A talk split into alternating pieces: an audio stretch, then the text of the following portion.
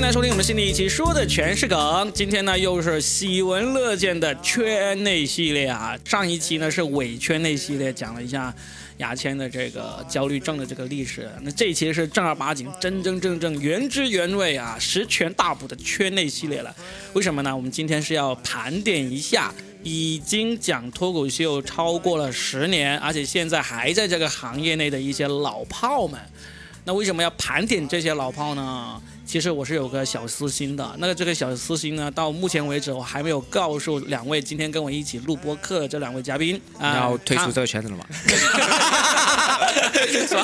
呃，大家听到这个魔性的笑声就知道这期的嘉宾又又是我了。牙签，另外一位也是很魔性的笑声呢，就是我们的阿辉。Hello，大家好。阿辉现在也算是呃一只脚踏入了我们这个圈子了。其实已经算这个圈子了。对，因为他以前呢呃只是偶尔讲讲开放麦，然后呢他是我们圈内分享喜剧视频最多的人，现在已经属于我的甲方，然后阿辉最近也还在帮一些俱乐部在安排演员啊，成为了演员统筹。演员统筹，非常吃香的一个行业。对，是一个我感觉是一个把握权力最大的一个行业。那还没到吃香的时候，还没到吃香，因为啊，最近你知道最近演这个行业行业确实是最近的演出确实全国都少。好，我们不说废话，我们今天来聊聊，真的是在圈内讲了十年的那些老炮。我们先从北京开始好不好？其实你说十年以上的老炮没多少了。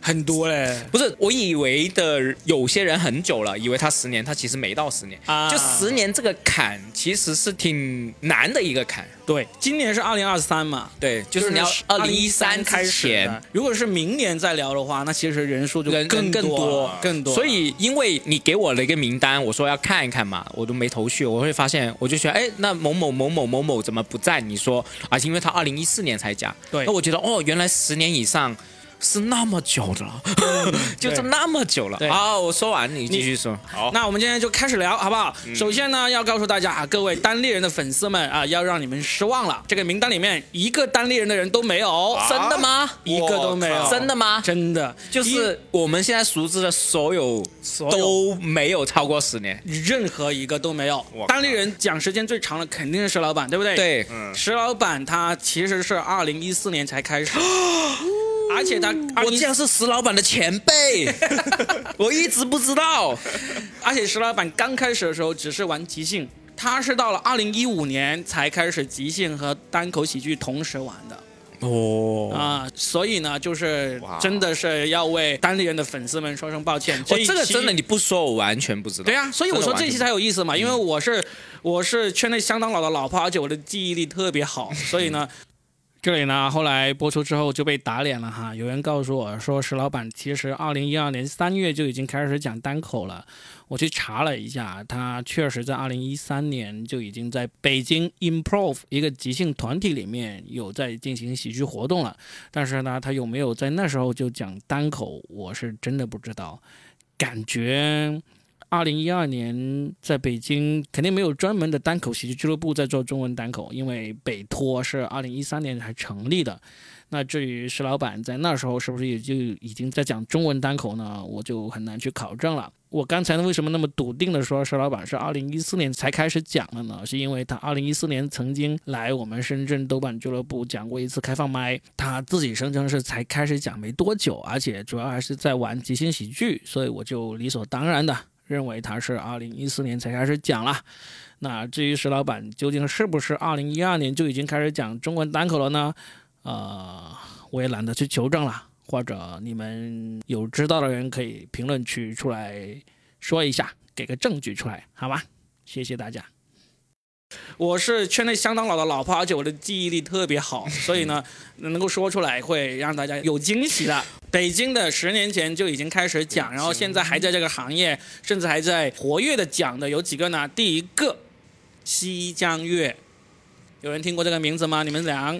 我肯定听过啊，阿辉阿辉没听过。OK 我怎么可能没听过呢？西江月他是北京脱口秀俱乐部的创始人，对，在网上用西江月加脱口秀这样的关键词嗯去查的话呢，基本上会出来好多好多关于他的介绍，关于这个北京脱口秀俱乐部的介绍是真的。他的介绍是不是？不是收起无关的人，是不是？就是他他的介。绍如果你只说西江月的话，会出来很多嗯不同的人，不同的，因为西江月这个名字其实是一个词牌名嘛，其实会出来很多不一样的东西。啊？是吗？对 词牌名来的。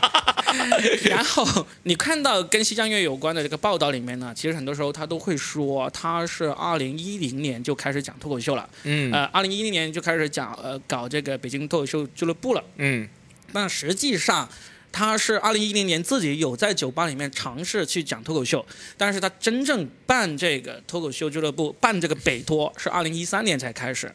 最让全国同行熟知的一个事情呢，就是他二零一五年在北京搞了全中国第一次的脱口秀喜剧节。哦对，这个这个我跟 Robin 都参与了。对，在那个朝阳区，北京朝阳区的那个麻雀呃瓦舍麻雀瓦舍，现在已经没有了。麻雀瓦舍是非常出名的一个 live house，很多知名的那个乐队乐手都在里面表演过。嗯，那一次他就因利用他的关系，就在那里弄了三天还是四天的一个一好个三天，三天的一个时长，让让让全国很多脱口秀俱乐部、脱口秀演员过去在那里进行了表演。包括深圳的也好像也去了，对吧？深圳去了两个俱乐部，一个是豆瓣脱口秀，一个是那个外卖脱口秀，两个俱乐部都去了啊，总共派出了超过两位数的那个脱口秀演员过去，当年的两位数就是全国的了，基本真的是真的是。夸张啊。哎，然后呢，西江月老师呢，他就是二零一五年就办了这个脱口秀喜剧节，嗯，然后二零一七年他就算是国内前几个融到资的、融到巨资的一个脱口秀俱乐部，就你这个巨资方便说嘛？就至少是三百万以上。哦，那真的挺多啊、至少是三百万以上，他就融到了一笔资，然后呢，成立了这个呃北京脱口秀俱乐部，就终于成立公司了，就开始大张旗鼓的就做脱口秀，嗯，啊，然后很快就把钱给烧完了。这个你懂啊？你到我的时候再说你不懂吗？没什么好惊讶的。呃，然后就是二零一七年融到了资，大概钱应该是到二零一九年之前就烧的差不多了，呃，然后呢就基本上就北托三年嘛，其实两两三年两年多烧完了，三百万，两两其实还好。呃，它不止三百万，呃，哦具体多少我也不太好去揭露，只是猜测嘛。到时西江玉留一下言啊，你告诉我们，就是多少钱啊？反正对吧？都过去了这个事情，说一下嘛，不要那么小气嘛，西江月。然后呢，西江月老师呢，就钱烧完了之后，就基本上就把这个队伍给解散了。从北托出来的好多人都是如雷贯耳的人，哎，我想问一下，因为我现在还看见北托的名字，他只是把当时的那一批人给解散了，哦，他从还在是吧？对，从员工到演员到那个导演队伍，因为他当时真的是很大规模，他组了一个很大的盘子，有那个导演啊、剪辑啊、后期啊、摄像啊，全都有的。视频都有啊。视频，他们当时就是想要做视频，因为你投资了，你一定要出一点东西出来。我听懂你说那个其实就遣散嘛，对不对？对就把那个队伍压缩嘛，变小嘛，对这个我也有经验。对这个，我想破你梗，我也知道。然后呢，西江月老师就就遣散了之后呢，他就开始了他的大家都觉得是闲云野鹤的生活啊，因为从一九年到二二年这几年，他真的是大家不太知道他在干嘛。真的。他当时有拍短视频，他甚至有拍一个去寺庙出家的这么一个真人秀的这么一个，呃，也不算真人秀吧，就是想要做线上节目，然后他是想要以自己为这个主角这样子来做的，所以你要去看的话，你能看到西江月在寺庙里面什么每天呃打坐呀、扫地呀、练功啊，这这这有什么好看呢、不是啊，你这个寺庙的东西有什么好看的？我看了还挺好看的。就是就寺庙，哎，你注意点啊，这个都要收敛了，你不要这么拽啊。没有我在履行我这个职能啊，这个都在开玩笑。剃光头什么的？他本来就是光头，他本来光头他本来就是光头 啊。然后西江月老师当年是以这个有一个外号的，他呃主持特别厉害，有个外号不也不知道是不是他自称的啊，就反正在很多介绍里面都有说他叫互动精灵。不是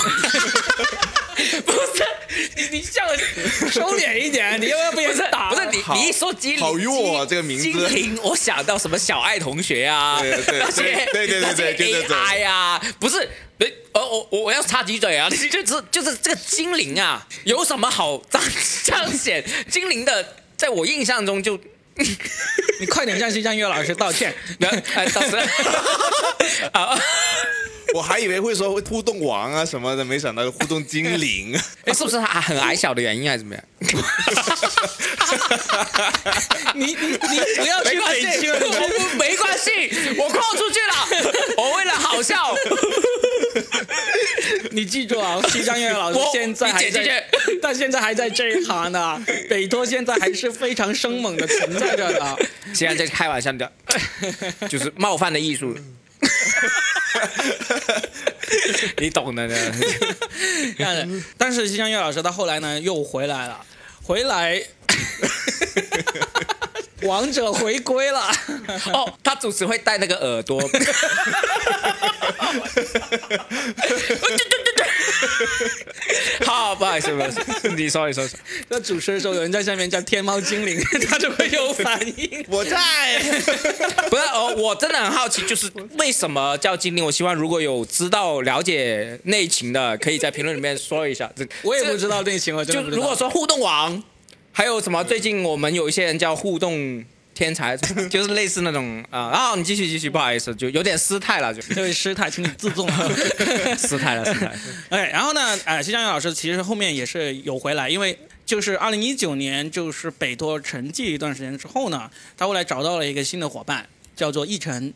就跟他一起，就他俩一起有有去那个寺庙里面，好像是奕晨给他拍的视频。又去是哦 哦，同一件事情哦我以为又去，你去那么多次，你就交借什么？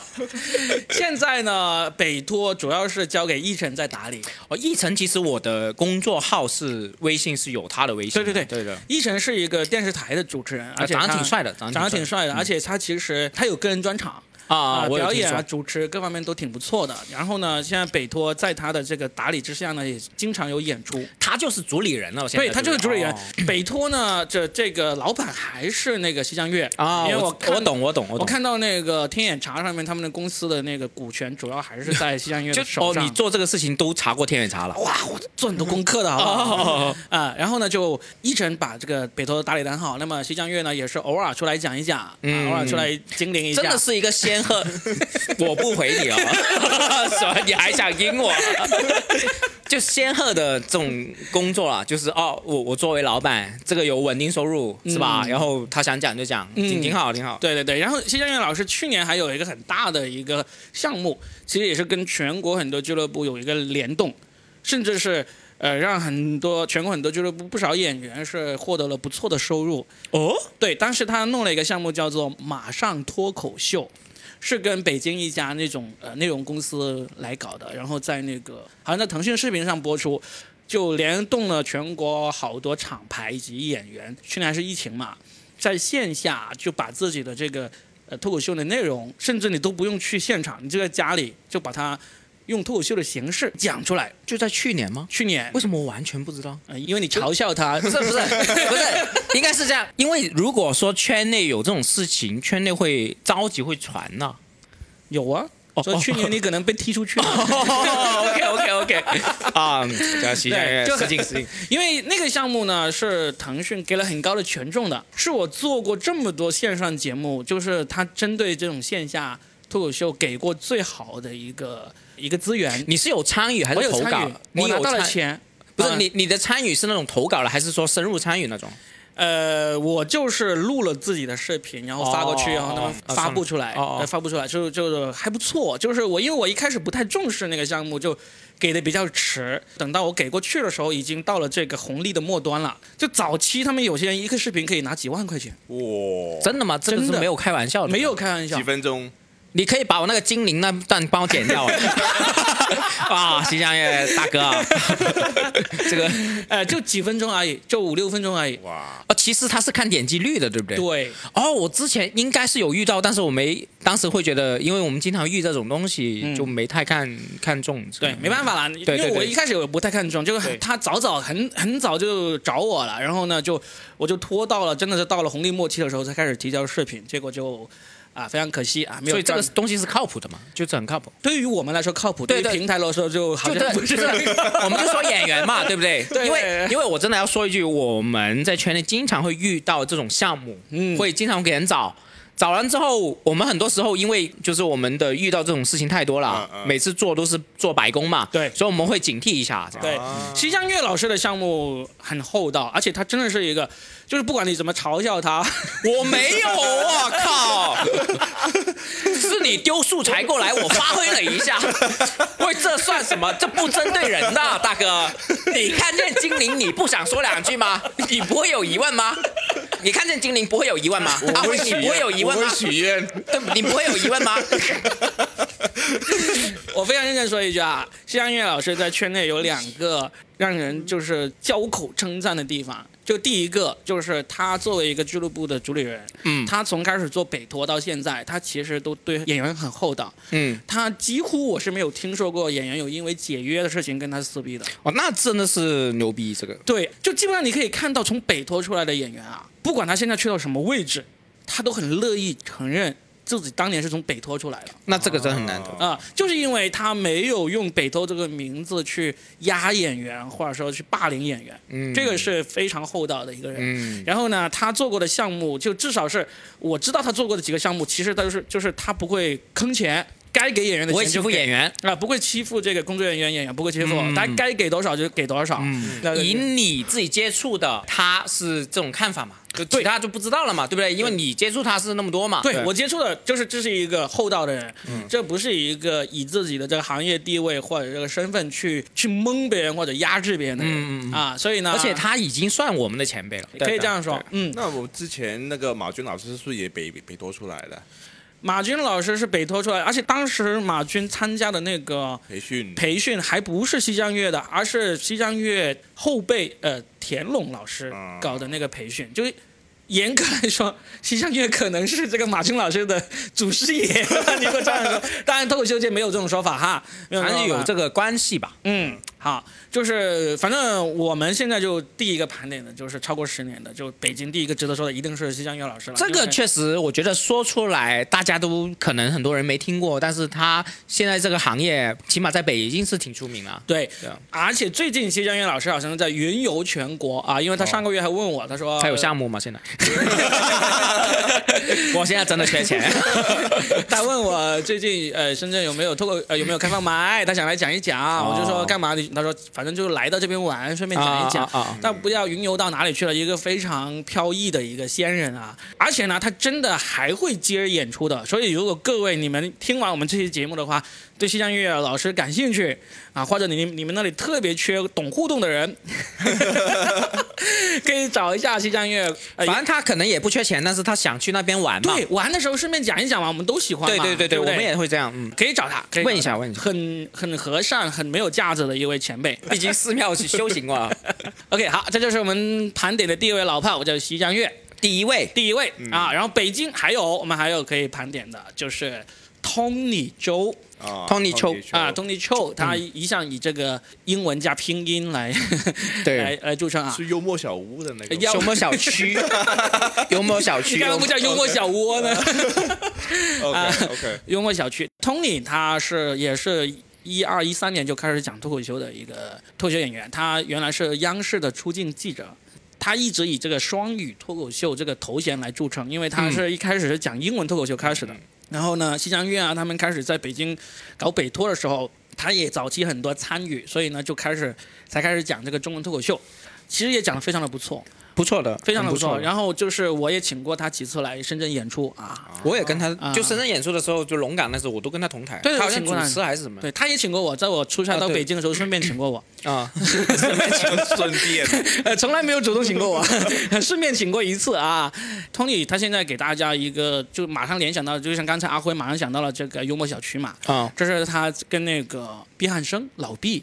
一个爱尔兰裔的美国人，当时他刚好来这个中国的时候，然后呢就跟 Tony 一起办了这个幽默小区，结果呢就二零一五年一直办到现在，这个幽默小区还在现在还有吗还有，现在还有。他也还在做商演，对不对？拼盘吗？拼盘、商业什么都做，就跟一个现在的这个俱乐部没什么区别。哦所以呢，Tony 他就这么多年他他一直都在做，然后中间他也出来了，然后全职了。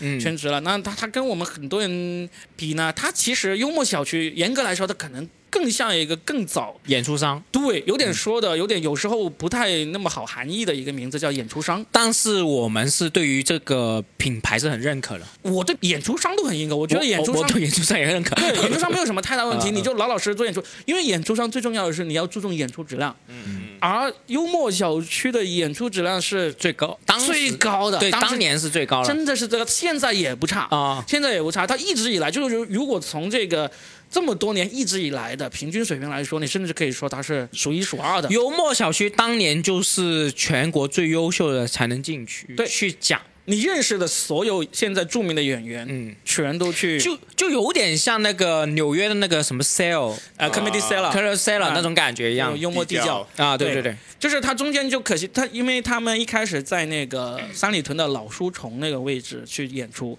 就是也是租他们的场地演出嘛，但是那个位置真的很好，嗯，那个地方简直有魔力一样，演出效果非常棒。很可惜，那个地方就到了二零一九年就被拆迁了，嗯就是那个那个书店没有了，他们也失去了这个精神家园，他们一直就在那个书店里面弄吗？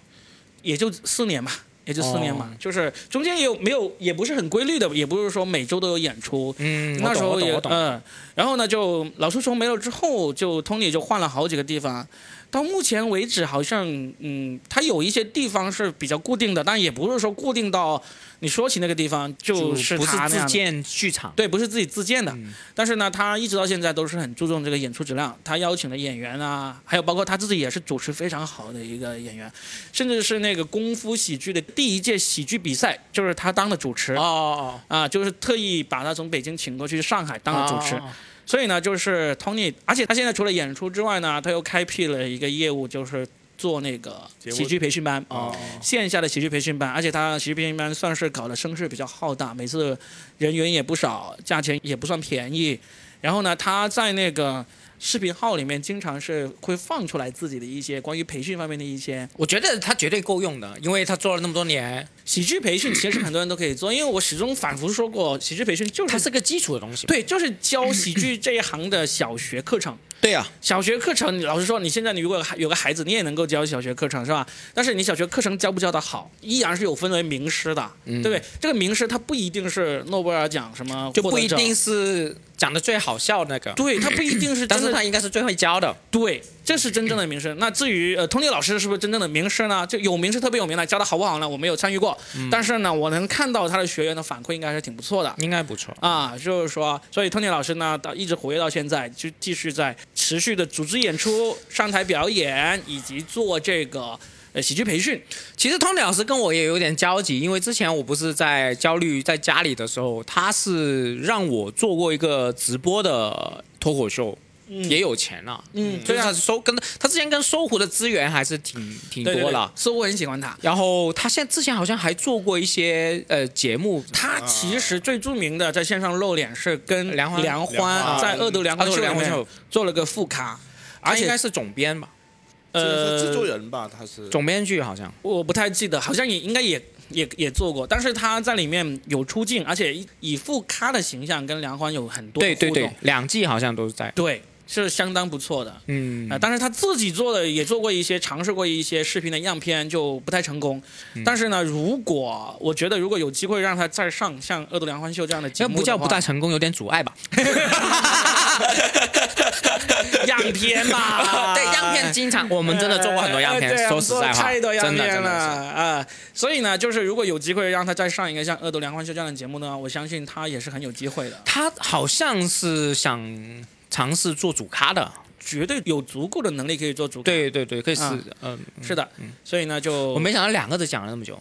没关系，我们可以分为上下集啊。嗯好，那这个第二个就是那个 Tony 周啊，Tony 周，然后北京还有一个十年老炮，一定要讲，任何北京的演员都避不开他。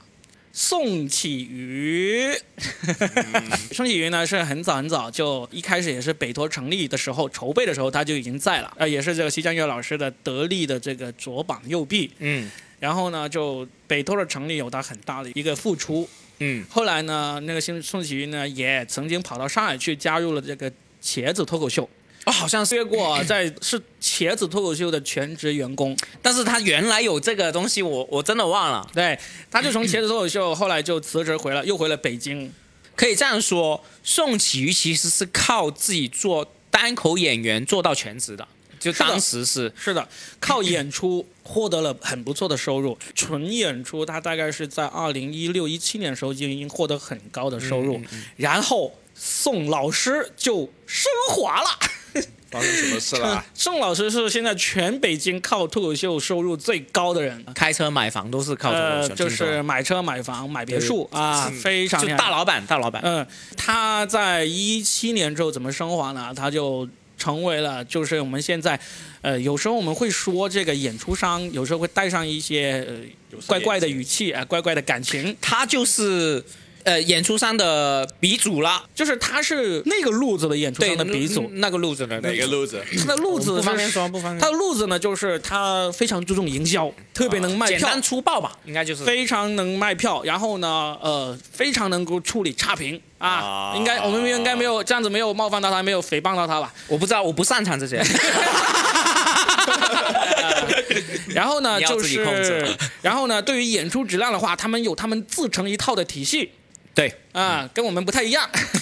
呃，跟我是演员，我不知道，我也没看过。就你你们，呃，希望这几句评价。因为你刚刚说提他，我都一紧知道吗，这个这个我不想提，因为我确实我对宋启瑜是完全不了解，我真的不了解。我就记得他好像翻译过一本书，对吧？哦，翻译这本书很有意思啊，是这样子哈。反正演出上的事情呢，我们就不说太多了，因为毕竟这个东西呢，真的是你不好去不好说对真的不好对不对说？总之，宋启瑜老师是组织演出，通过演出获得收入最多的一个一个宋启瑜的演出我可以提一提，啊？就是我跟他有一些，因为我我最开始看宋启瑜，宋启瑜的段子是很浅的，是那种傻傻的梗。我们一我一开始看到，我觉得他完全不好笑，但是他很有记忆点，他那种弱弱的感觉，呃，对对，对不对？普通话不标准了。叶晨老师，你怎么这样说？对对对就是后来关系还不错的。后来我接触了很多，我当时不是在家看很多日本喜剧嘛，我才发现宋启瑜是一个装傻的天才，就是真的很会装傻。装傻，装傻，就是我是说表演上。哎，我也说表演对，我就不说。说呃为人怎么样，我不知道，我真的接触不多。但是为什么他当年可以作为靠演出可以赚那么多钱，而且成为茄子的签约演员，就是因为他效果好。那种效果好，不是因为他段子有多好，是因为他足够人够傻在舞台上，然后你记一点足够的优越感。我举个例子来佐证你这个观点。你知道，当年让那个 Storm 刚刚入行惊为天人，而且觉得自己很难超越的人，就是宋启瑜嘛？那石栋就很有眼光啊，对呀、因为因为他那种方式是其他人复制不了。到现在，我说真的，到现在我们没有看一个人装傻装到他浑然天成的感觉。宋启瑜是靠自己的装傻的那种能力上过很多综艺节目的，啊，跟郭德纲都有当面交锋过，他上过很多综艺节目。这种综艺节目，如果说我们这种从业人员，你去海选都过不了。，对你，你真的实际上你不管怎么看不看得上这个节目，你是很难进去。你没有故事，没有足够的效果，没有什么东西你是很难进去。但是宋启瑜是上过好多节目，这种是没办法靠走后门进。嗯，反正我们刚才说宋启瑜的很多东西呢，说出来应该很多同行也会骂我们，说我们把他夸了这么好。不，你们可以在评论补充。啊、可以补充，可以补充。我我是不否认你们的任何东西，只是我说我对于这个呃表演上的一些看法。把我们不敢说的，在评论里面说对啊，我出来。阿靠，我们也要混日子了，操真的说。但是我要客观的说一句，宋启瑜做了一件好事，就是没生孩子。首先，不好意思，最近火力全开，火力全开，火力全开啊！对不起，对不起，我 没关系，你你进去，我是为了效果，是不是？他那件好事呢，你说好也，他的这件事情的开端也不一定见得好，就是他在二零一七年的时候就，呃，通过他就联系上了这个《Comedy Bible》这本书的那个作者，就通好像通过别人，就反正他口述中文，让别人转换成英文这样子，跟那个 Judy Carter，就是这个 Comedy Bible 那个作者去联系，说我要在中国帮你出版这本书。也是用那种口音嘛。然后呢，他们就获得了这个 Judy Carter 的授权，他就组织了国内的一帮脱口秀演员，就把这本书给翻译了出来。嗯嗯这本书就出版了，应该是在二零一七年还是一八年的时候出版了。我要简单普及一下那个 Comedy Bible，它这本书是我们最早期作为教材的书，包括我们很豆瓣自己自己研发免费的一些教书课程，也是从好像从 Bible 里面也有获得一些资讯。对其实这本书在外国是非常有非常有名的。这本书也是后面就是造就当地人一大批这种著名演员的一个起步教材。嗯就是你像我们南方的深圳的这帮演员的起步教材是那个把手把手教你口 step 秀嗯，，step by step to stand up comedy。嗯而北方的演员，特别是当地人的演员，他们的起步教材是这个《Comedy Bible》这本书。是的，呃，那么当时他组织翻译出来之后呢，其实是嗯，因为他们的那个，首先翻译质量是有很多人说不行的，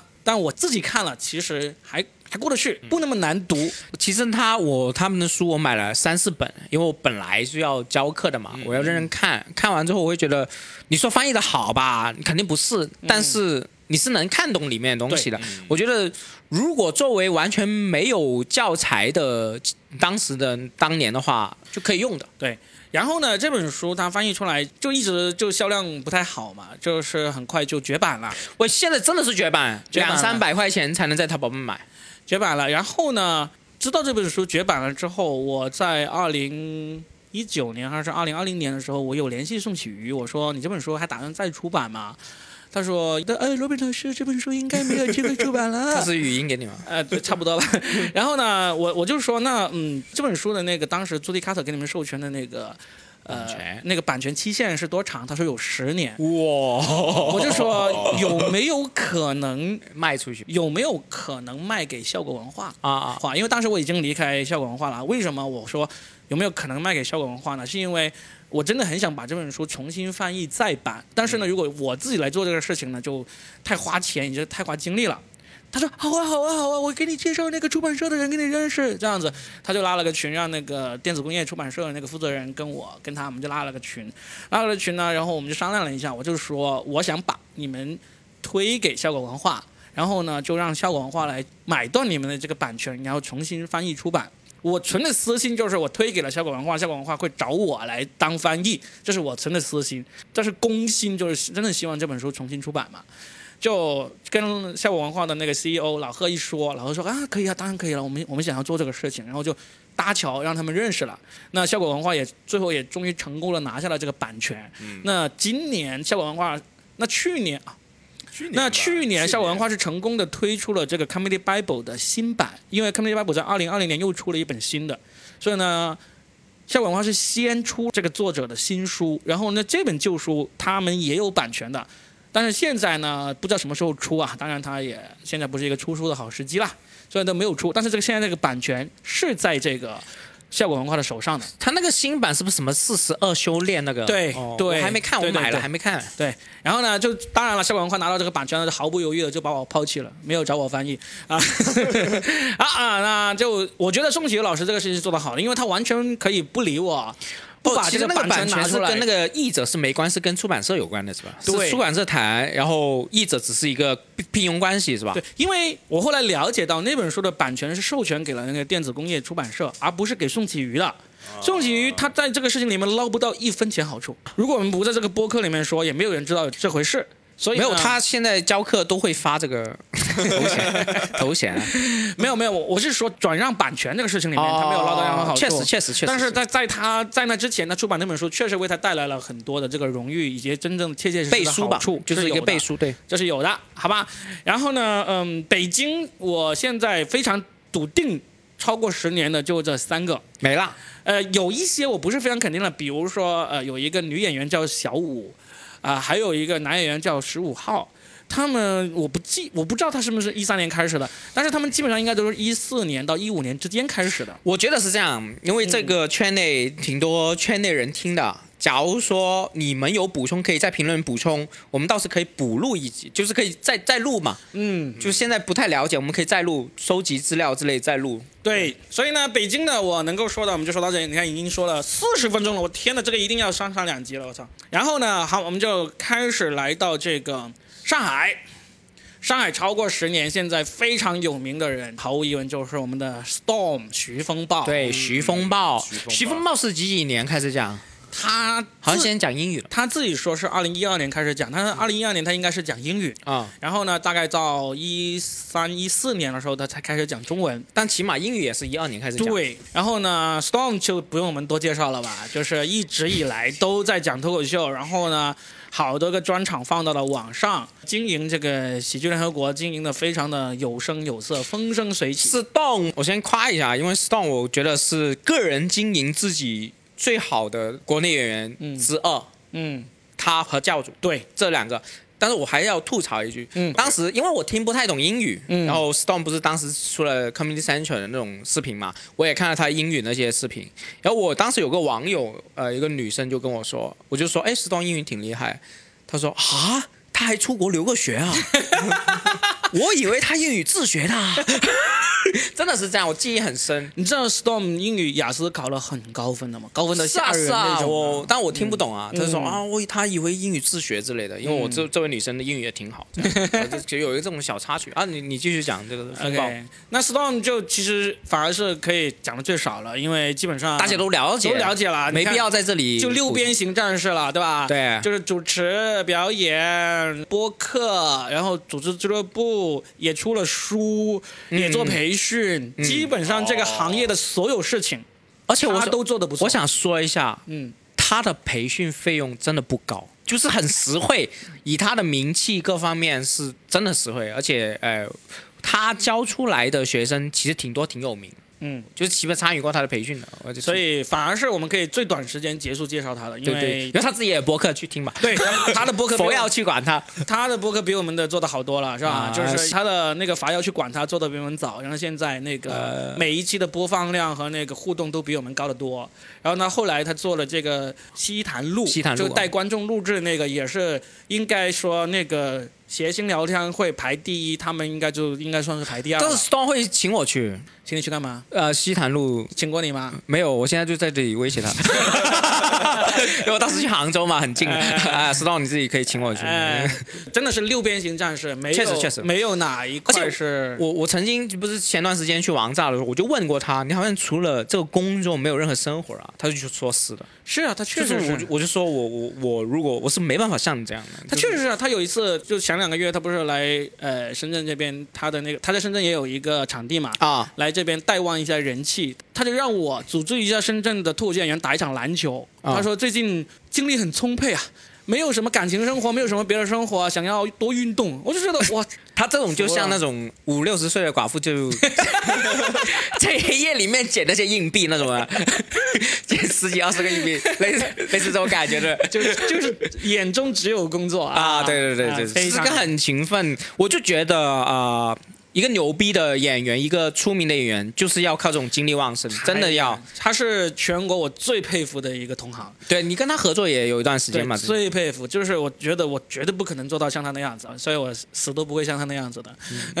他有一次在南山开专场，你没有去，好像你没我没去啊，我没去我没去就是他很很久很久之前我去了，啊，是吧？我去了，哦你说千人场那个吗？没有没有没有。他最早来过呃玩尔玩的那个代言的那个小酒吧，哦讲了一个大概有六七十人的一个专场，但是那个没有没有没有更早，更早是那个老外给的场地，哦是吧？对，在那个蛇口是不是？讲英语吧？不是中英文都有，总之，嗯，超级无穷精力的一个人。对，如果大家想了解 Ben Stone 在 B 啊，大家，不要去了解他了，已经够红了，不要了解他了，都嫉妒了，不要了解他。你太红了啊！不想不想让他更红了啊！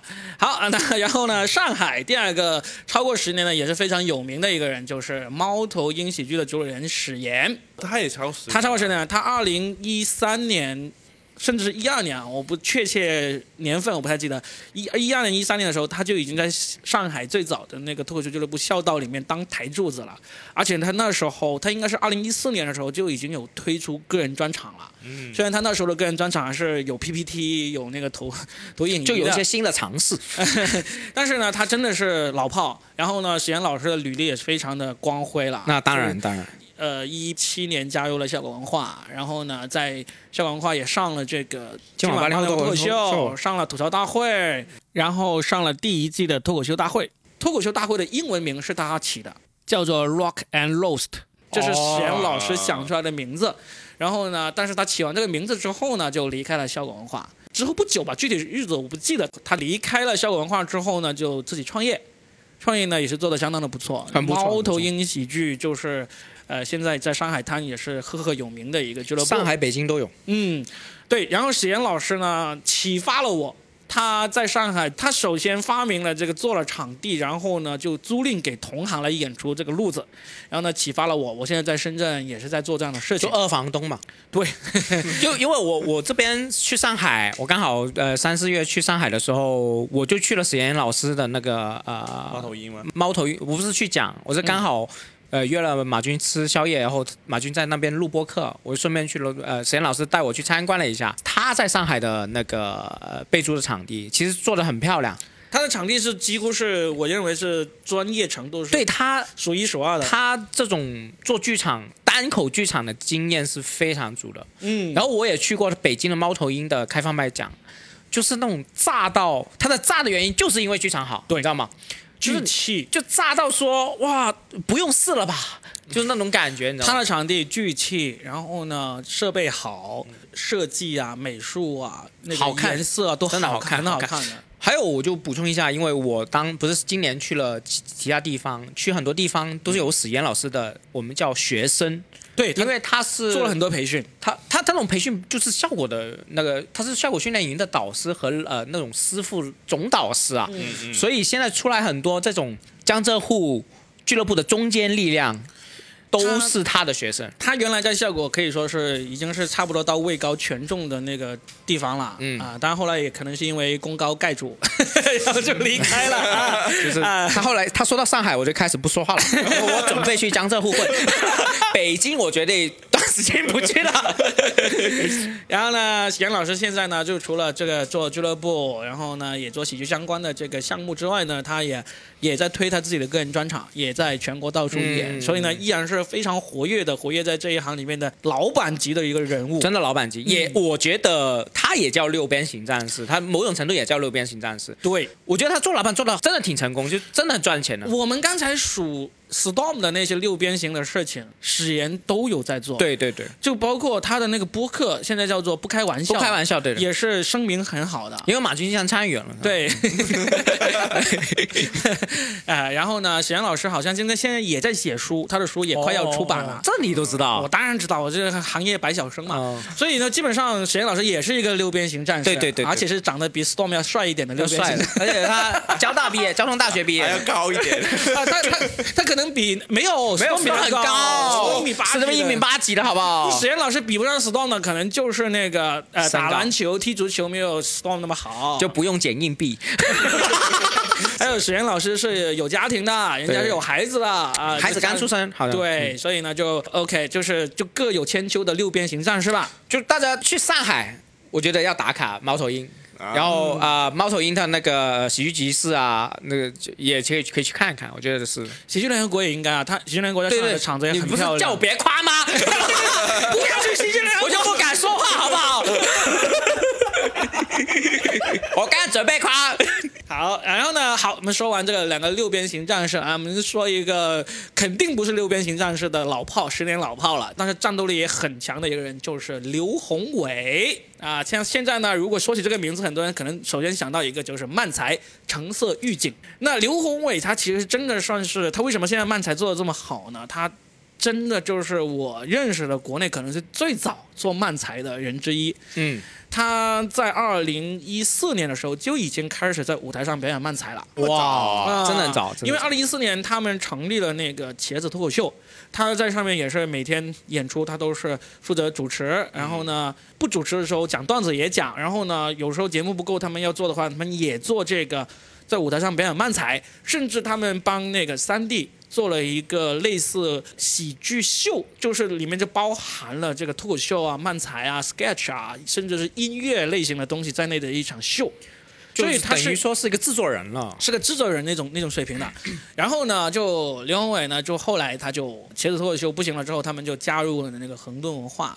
在恒顿待了几年之后呢，他又离开，然后就去了优酷，入职了优酷。哦，入职优酷对，了。去北京优酷里面入职了，一直入职到好像到脱口秀大会第三季之前，他才辞职回到上海。然后呢，就跟王傲组了一个组合，叫橙色预警。你知道他在优酷的职位是大概是他在优酷的职位相当不错的，编剧吗？还是什么？就类似一个制作人这样的一个角色。哦，那很大。对，嗯就是当时就真的是，因为很多人其实对于一份稳定的工作是很需要的嘛，所以他当时也是在北京，我印象很深，他当时从北京回上海的时候。因为他在北京已经算是北漂嘛，在优酷工作，然后自己租房子住啊，然后他他那个时候他还开始健身，开始玩滑板，他现在可能是圈内玩滑板玩的最好的一个人，我以为说年纪最大，也是也是玩滑板年纪最大的一个人。对我记得在朋友圈看见，有段时间在朋友圈看见他在玩滑板，我都吓到了。对他健身玩滑板，然后呢，他当时偶尔从那个北京回上海的时候，他有一次发了一个朋友圈，让我觉得很有意思。他就是说回到上海又过上了有车有房的生活，他就感觉好像是偷了别人的生活一样，因为他那时候在北京北漂，其实大家都知道北漂是挺苦的。啊不管你是进什么大厂啊什么之类的，对吧？一个人在那边，你就算工资再高，你住的房子都不会是让你会有很有幸福感的房子。嗯，然后你忽然间中间放假请假回到上海，有老婆有孩子有房子有车子，他当时就说感觉好像偷了别人的生活一样，这个让我很有感触，因为我中间我也经历过这样的啊生活你也试过嘛。对，然后呢，他后来就组了这个橙色预警，然后上了这个脱口秀大会，啊确实也算是小有名气了，也好像也走过一轮的全国巡演他是演。上一年上的是吧？他好像是脱三就上了吧，脱四还或者脱四，他他他的巡演好像是上一年是吗？对对对，巡演就上一年。就上一年才开始有点热啊对，所以他现在呢，他们也还是这个效果文化的签约演员，啊！所以呢，这段时间你们也不会看到他有表演了。原因呢，你们都懂的啊。效果的演员基本上最近你们都看不到他的表演。哎，我想问一下，他是茄子的老板吗？不是，他当时是茄子的合伙人之一，但是不是主要的出资人。哦，刘宏伟他就是在二零一四年的时候，就是上海有几个脱口秀演员，但是他们主要的身份还是一个投资人，就投钱就做了这个茄子脱口秀。当时就是里面有刘宏伟、于振中。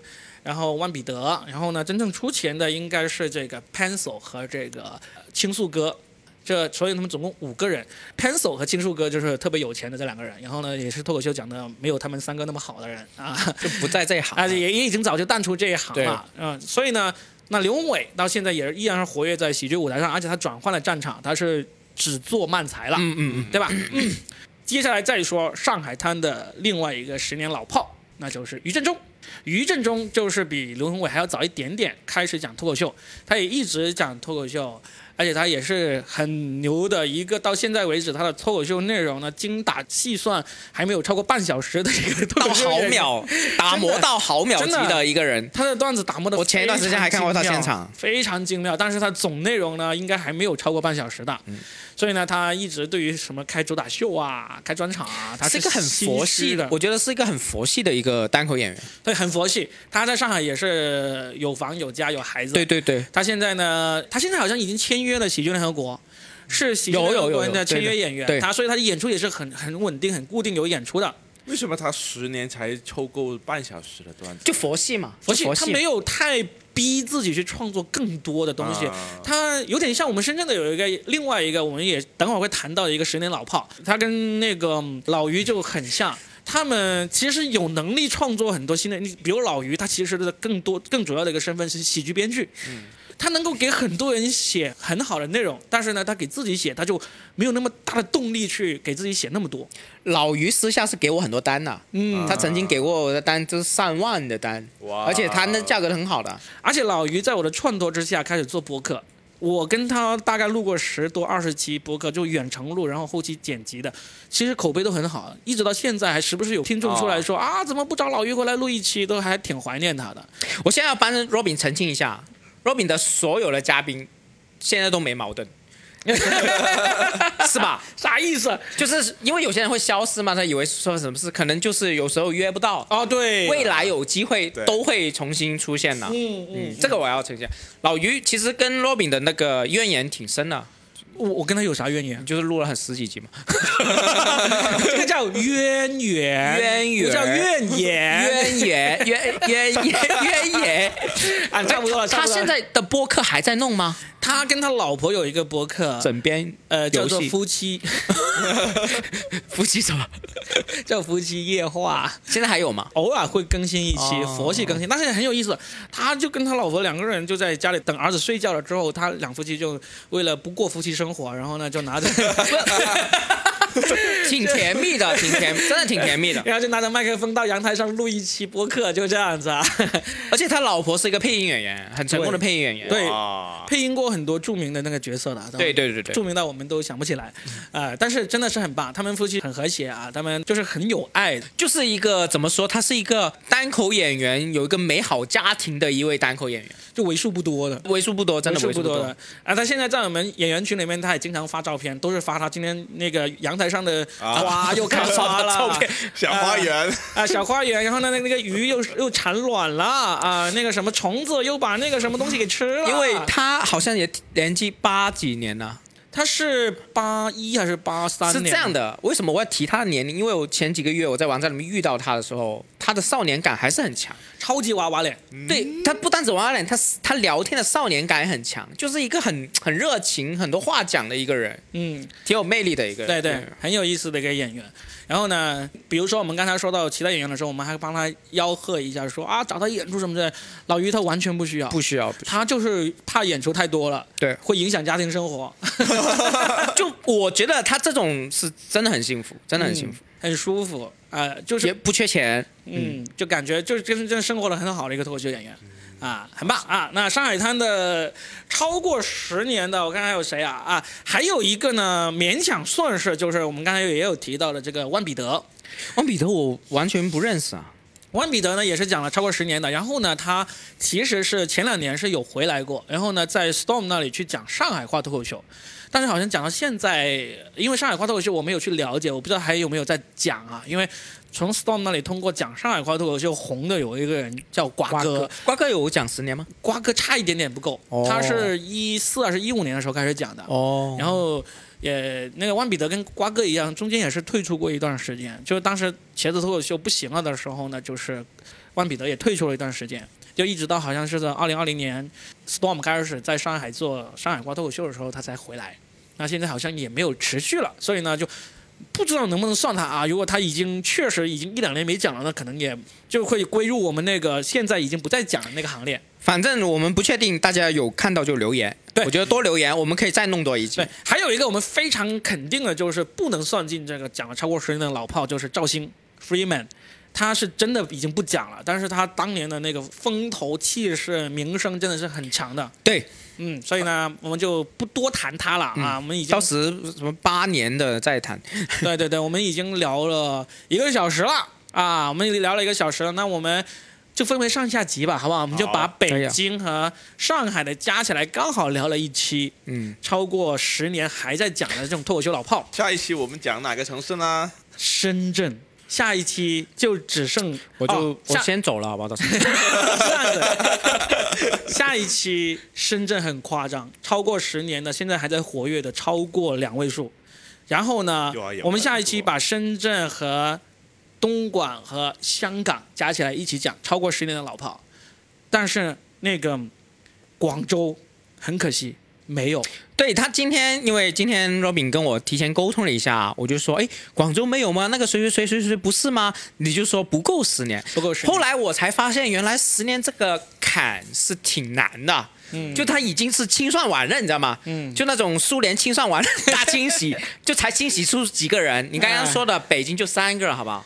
对，三四个啊。三四个。哦，北京我们漏了一个，毕汉生，他是一个爱尔兰裔的美国人，他是二零一三年来中国学中文拍纪录片的时候，发现那个北托、西江月、宋喜瑜、Tony 他们在做那个脱口秀，然后呢，他就毅然加入进来。加入进来之后呢，就也确实是他很快就讲出了一个中文的个人专场。哦，中文的个人专场吗？对那我真的不知道。你因为他本身讲英文就已经是有专场的一个真正的在国际上都有一点名气的那种脱口秀演员，他是在爱尔兰很有名气在纽约也很有名气啊。他说不定分分钟那个网飞就有他的专场，不奇怪。所以呢，他当时他就在中国开始讲中文脱口秀，也跑到全也去全国各地演出。他去了很多，来深圳也来了好几次演出。然后呢，后来他就大概在二零一五年、一六年左右呢，就离开中国，然后就回到美国继续发展了。他到现在一直还在美国当一个全职的脱口秀演员。我我这里要简单补充一下，第一就是大家如果晚上去搜毕汉生，是能查到他有字幕的，在外国讲中国经历的一个专场，嗯，大家可以去看，我看过，挺好笑了。对，然后我就知道 “boy” 是什么意思，就是他，你要想在美国纽约，如果能做到明星或者说 headline 的，就是那种呃压轴的演员，是一个很难很难很难的一个事情。对而且他是有名气的。毕汉生来这边是等于说传教的，你知道吗？嗯就是有点类似基督教传教，他是传单口艺术过来的。对的，他他当时他一直脾气不很暴躁，是因为有时候会脾气暴躁，是因为他觉得单口的规则应该怎么样？你首先不要超时，超时他会生气的。，对，就是他的一些行为让我们学习到单口是怎么敬业的那种东西。当年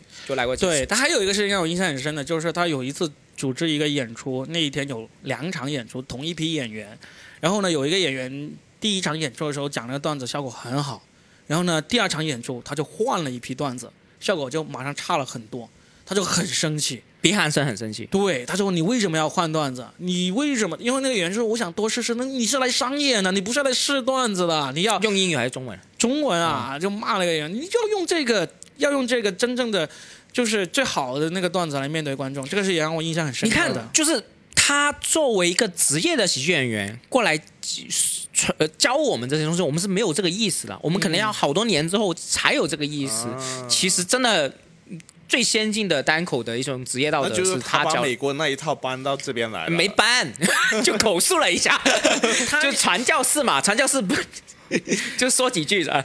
而且有一次很有意思，就是当时二零一三一四年的时候呢，我们呢很多人都还不喜欢当脱口秀主持的，啊，然后我们当时请他过来深圳演出，我们就过来让他主持。哦，这样他主持了两次，然后第三次我们还想让他主持的时候，他就觉得很奇怪。他说：“你们一个本地俱乐部为什么要叫我过来给你们主持？”我们说：“因为你主持的好啊，我们主持得不好。”他就说：“对啊，我也想讲段子啊，我我。”好酷哦，对远说法好酷哦。真的他说我远道而来，你就让我主持，这有啥意思呢？你们应该更熟悉你们本地观众什么之类。就当时就真的，我们早期还真的对主持这个事情没有掌握到法门，而且也也不享受主持。你看现在有很多人都只会主持，对不对？以前是没有这样的人的。我们不享受这样外包到爱尔兰演员过来，把他当成印度裔的，就让他过来主持，多过分，你知道吗？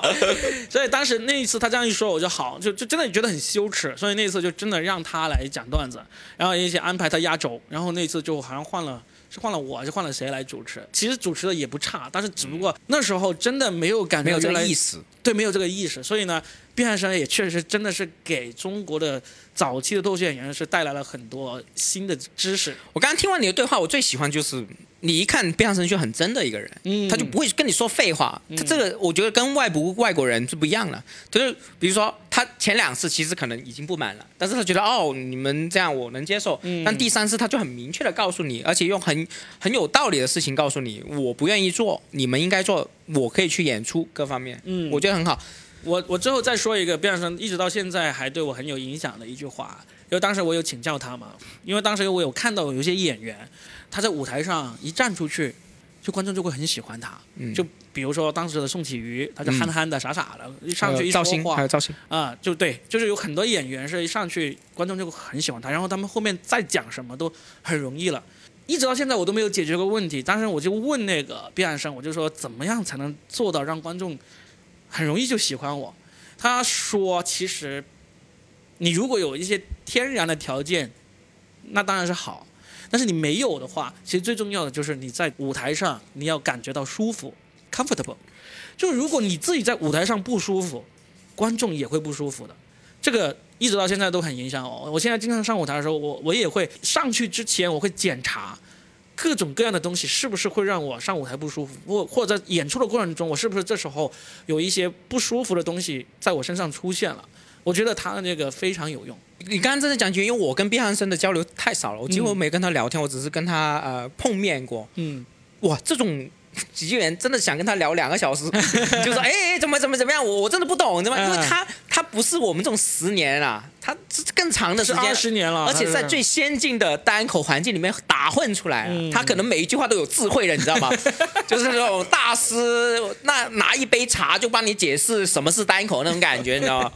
确实是我，我觉得他是很有魅力，而且他的语言能力也很强。你对说一年内出了一个中文专场，而且场你看跟 Robin 聊天全部都是用中文，对，而且当时我好像印象很深，就是他还不喝酒的，他滴酒不喝了，是吧？我我我忘了。哦，当时宵夜的时候他是滴酒不喝了，是吧？对嗯，既然说到了这个毕汉生，我们当然也要说另外两个也是超过了十年，而且跟毕汉生一样都是外籍人士的人啦。那第一个呢，当然就是黄西老师。黄西老师，黄西是在我们说过的这个十年老炮里面是最长的，他是二十年老炮。嗯二十年老炮，他在因为他的脱口秀生涯是在两千年左右，就是在美国开始的，然后呢，就二零一三年回国，就在国内然后开始做这个，其实也不用多多介绍了，大家都知道他，就在国内讲脱口秀啊，然后呢，在央视主持节目，然后呢，也是在国内每年都会巡演，呃，有一个数据可能大家不知道，黄西老师应该是国内专场巡演次数最多的脱口秀演员，嗯，因为他是在二零一五年就已经开始全国巡演了。哦，全国走了好像有二三十个城市，然后后面几乎每一年他都会有这么一轮全国巡演，都是专场。好像是新的，都是新的嘛。它的内容，呃，它其实是一部分部分的更新，它不会像我们现在有些演员一样子，就一下子出一个专场，然后下一个专场就完全不一样那种。所以呢，你有时候你甚至如果你一五年听过他的那个专场，你现在今年再看他的专场，说不定可能还有一两条段子是那时候的。而且黄西老师有些去城市都是中英文一起巡的，对对对，对他去北上广深这四个城市，基本上他是会讲一场中文的专场，一场英文的专场这样子。嗯，所以呢，就是包括到现在，他也依然是在讲专场啦啊。嗯那此刻，二零二三年六月份，他也在澳洲进行他的那个中文以及英文的专场的巡演。所以呢，这个反而就像我们刚才介绍到呃某些特别有名的演员一样，虽然他时间相当长，履历相当辉煌，但是我们我们不用介绍太多了。嗯，那还有一个就是这个大山老师，大山啊，国际友人大山加拿大的白求恩啊，他也是他其实也是在二零一三年开始讲脱口秀的，他刚好就是在二零一三年看到北托，看到毕汉生他们在北京讲脱口秀的时候呢，他才开始从这一个相声演员转型向去讲脱口秀。啊，他是先学相声的，啊，你不知道吗？大山老师知道出名就出名相声，他是那个姜昆的姜昆的徒弟啊。是的哦啊，对，姜昆老师有一次来深圳表演相声，大山老师还把我从后台带了进去，跟姜昆老师合了个照啊。所以呢，呃，大山老师二零一三年开始转型讲，那刚刚好，他就是十年老炮了，对吧？嗯，虽然虽然中间他也呃疫情这几年他就也停了一下，但因为他回了加拿大，没什么地方讲，所以呢也停了几年。但是最近他又重新开始讲，哦，他就重新从开始讲，他在哪里讲？他现在在各个呃北美和那个澳洲、欧洲的城市去讲中文专场。哦因为大山是不像黄西那样子，呃，大山是没有英文专场的，反他而没有对对，很神奇，一个土生土长的加拿大人，然后呢，他呃大学期间他会讲英语吗？然后他大学来中国求学，然后学了十多二十年相声，然后十年前开始讲脱口秀，现在呢就只有中文脱口秀的专场。他的现在主要市场就是在全球各地的华人社区里面去讲那个中文专场，你知道他专场名字叫什么吗？经常叫大山砍大山，哦，大山砍大山。而且我要特别跟他说，大山砍大山的第一场专场是我本人骆宾作为制作人帮他弄的。哦，因为当时二零一五年就帮他在深圳的南山文体中心的那个小剧场，能够做三百五十人的剧场里面，就是我来帮他整一个筹划，然后做制作人、现场导演，然后呢就是程璐主持，梁海源给他开场，然后大山讲了一个小时他的个人专场。我要补充一下，这两个演呃，就是这两个前辈，大山也好，还有呃王希也好，都会去跑开放麦的。对，都会跑开。黄西跑开放麦跑的特别密，他去到哪一个城市演出，只要他是提前一天到的，或者说他演完专场之后还有时间，甚至他当天演完专场还能赶得上，他都会去讲开放麦。对，这就就就是刚刚我们讲了，毕汉生也好，这些也好，就是那种从美国呃大山不算，但是大山也是美国思呃就是加拿大思维那种东西，他知道做单口一定要跑开放麦这种原则。开放麦是我们单口的一个最基本的东西，嗯，就跟磨刀一样的嘛。对对对对的。我在做后期的时候呢，才想起来我们漏了两位十年老炮啊，也是两位老外，我在这里补录一下。一位呢就是北京的艾杰西，他是一个美国人，他也是在二零一二一三年的时候开始讲这个脱口秀的。他跟大山一样，也是来到中国先开始讲相声，拜师在丁广泉老师的门下。后来北托开始的时候呢，他也跟着一起玩。艾杰西跟石老板一样，是我认为国内少有的单口喜剧和即兴喜剧都打通的人才。他在二零一六年还是一七年的时候，在北京搞了一个中美脱口秀中心，自己还弄了一个即兴团体，叫熬夜即兴。艾杰西在他的中美喜剧中心里面，同时上演即兴喜剧和单口喜剧的演出。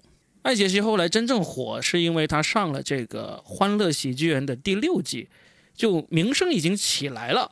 但是疫情也来了，就疫情三年，他几乎都待在美国，在美国也断断续续的继续讲着中文的开放麦，而且他在美国讲的视频传回国内呢，也是小火了一阵子。那么直到疫情结束之后，今年才终于又回到了中国。那在疫情结束前，他也开始跟大山一起在北美以及在国外进行一些中文脱口秀的一些巡演。今年他终于回到了北京，在国内演了一下即兴和单口喜剧。最近好像又回美国去了。总之，我猜他后面可能就是在中美两国之间来回的走吧。希望他可以做到真正的中美两开花，祝福他。那还有一位十年老炮呢，叫 Andy Andy Curtin，一个澳洲人，他也是在中国才开始讲脱口秀，大概是在二零一三一二一三年的时候开始讲，一三年在上海创办了这个功夫喜剧。Andy 的英文脱口秀讲的比较好，中文呢，他也是慢慢慢慢积累内容，好像到二零一九年的时候，他已经有中文专场了。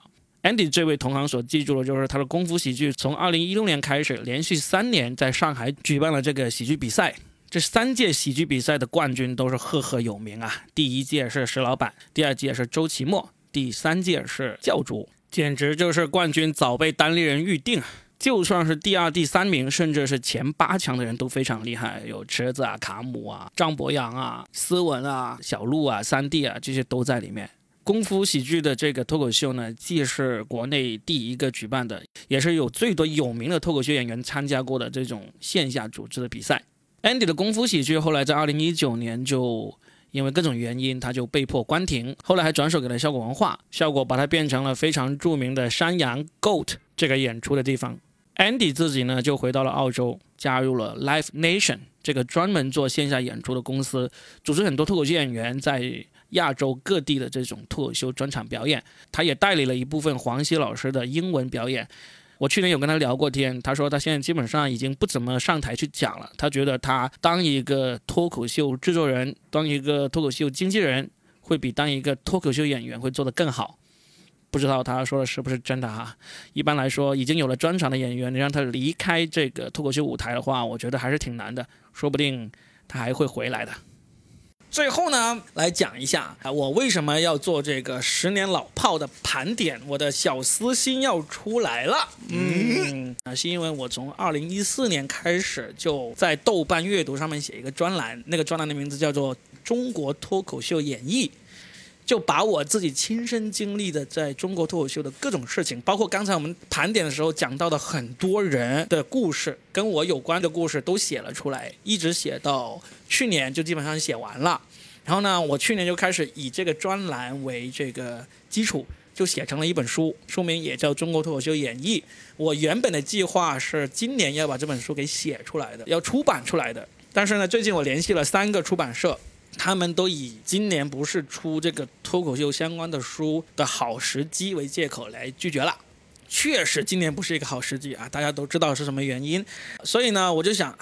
我已经写了差不多十年的一个专栏啊，写了那么长，有二十万字的这么一个内容，要是没有办法写成书的话，就太可惜了。所以呢，我就想以这两集十年老炮的盘点为契机，跟大家介绍一下我这本书。那接下来呢，我会就跟呃牙签以及深圳的脱口秀演员一起，把我这本书的内容一张一张的以对谈的方式给讲出来。也希望出版界的人以及相关的人士听到这个播客之后呢，看看有没有兴趣，我们把这本书给弄出来。因为这本书呢，说白了，我的写法就是想希望它变成一本中国脱口秀的史书。那你听完这两期播客，你也知道我的记忆力是很强的，我不会在书里面发泄私愤。把我跟谁呀，呃，关系不好啊什么的，因为我在播客里面还可以阴阳怪气，但是你落到文字上，我就真的不敢阴阳怪气了，因为很容易有可能会被人告的，对吧？嗯，所以这本书呢，你说瓜肯定有很多瓜，但是呢，不会有你们想象中的那些狗血的事情，狗血啊，或者说摆不上台面那些瓜。所以呢，这本书呢，我最后在这个播客里面介绍一下，我会把它分为四个部分来写出来。就是当然先有这个前言以及简史，中国脱口秀的简史都说一说。然后第一个部分呢，就是说以二零零九年缘起与先行者这么一个角色来写第一部分。然后呢，二零一三年崛起前夜，二零一六年里程碑，二零一七年加速度这样子四个部分把它给写完。然后呢，每个部分里面都会包含行业的故事，包含喜剧俱乐部的故事，还有包含。那个阶段的这个人物的故事，我们刚才提到的很多人里面，其实都有单独成章的，包括有这个程璐、斯文、梁海源都有单独成章的，还有什么呃王彤、叶枫、李诞这些都有单独成章的。那喜剧俱乐部，我刚才有提到的中国四大喜剧俱乐部，效果、单立人、硬核喜剧、喜剧联合国这些都有单独成章。首先，因为是 Robin 是亲历者，比如说啊，李诞呐、啊陈露啊、斯文这些，是不单只是把他你们在线上找的一些资料整合起来，而是根据自己的视角去讲跟他经历的故事，绝对是独家的了。独家的，因为我不会是说说一些我没有亲自经历的，比如说我跟当地人的那个。交集其实是比较少的，嗯，因为他二零一七年成立的时候，我也在成立木根文化，嗯，所以其实没有太多交集的。但是我跟石老板的交集挺多，嗯，那你说石老板自然就避不开当地人，对吧？所以呢，就哪一个阶段，除了我刚才说到的这个行业俱乐部人物之外，还有一个就是节目，就包括今晚八零后脱口秀，包括吐槽大会，包括夜夜谈这些节目，我都会在内幕都会讲，是吧？内幕的话，肯定不会是那种说出来了会让人家受到损害那种内幕。就是说，比如说啊，这个节目怎么去流程参与，简单也会肯定会说讲。其实这本书，你上一年我跟你博客很多次，都很期待这本书的。对，包括我今天录的很开心，我不知道阿辉怎么样。我也是亲历者，但是听了那么多，是很有趣。作为亲历者，我是回忆了很多故事，而且呢，这两集我觉得是好听的。嗯，而且有我那么稳定的发挥，就正好听的。有 Robin 去讲故事，有我的发挥，还有阿辉的摸鱼，是吧？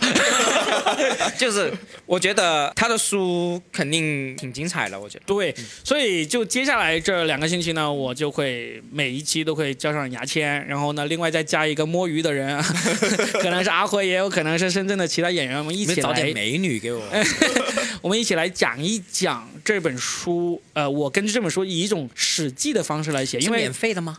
录完之后，我们再考虑是用免费还是收费的形式来放出来。这个集就是肯定是免费是吧？对，这两集肯定是免费。就是先导集嘛，这个。对对对。后面的话再说嘛。对，就是我我真的希望它变成一本史记，因为里面有纪传体、有这个列传、本纪什么之类的都在里面。几十年之后，真的大家要研究中国文化史的时候，我这本书一定是大家绕不过去的一本重要历史资料。看谁还在了。对，看谁活到那时候吧。几十年的话。好吧，好吧，好，行，那就希望大家期待我这个中国脱口秀演绎。因为今年的特殊原因，我们可能纸质书就出版不了了。我们先以访谈的形式把这个有声书给讲出来。我觉得现在出版社如果有意愿，也可以赶紧提前预约嘛，赶紧预约联系嘛，对吧？对对，赶紧赶紧，印刷出来明年就可以卖了。对呀、现在对我爱理不理，以后你就高攀不起了。好吧，那行，那我们就愉好，快今天我们聊了好聊到这好久好久啊好久。好，那我们就盘点完了这个北京和上海的十年老炮了。盘点中国脱口秀十年老炮的系列呢，上半集就到这里。接下来的下半集呢，我觉得也是相当精彩的，因为你们认识的很多巨星级别的演员，他们都是深圳出来的。只不过他们现在不在深圳而已，所以呢，下半集才会轮到他们，好吧？那我会有 house 吗？不够十年，好吧？好的，那我们下期再聊，拜拜。拜拜。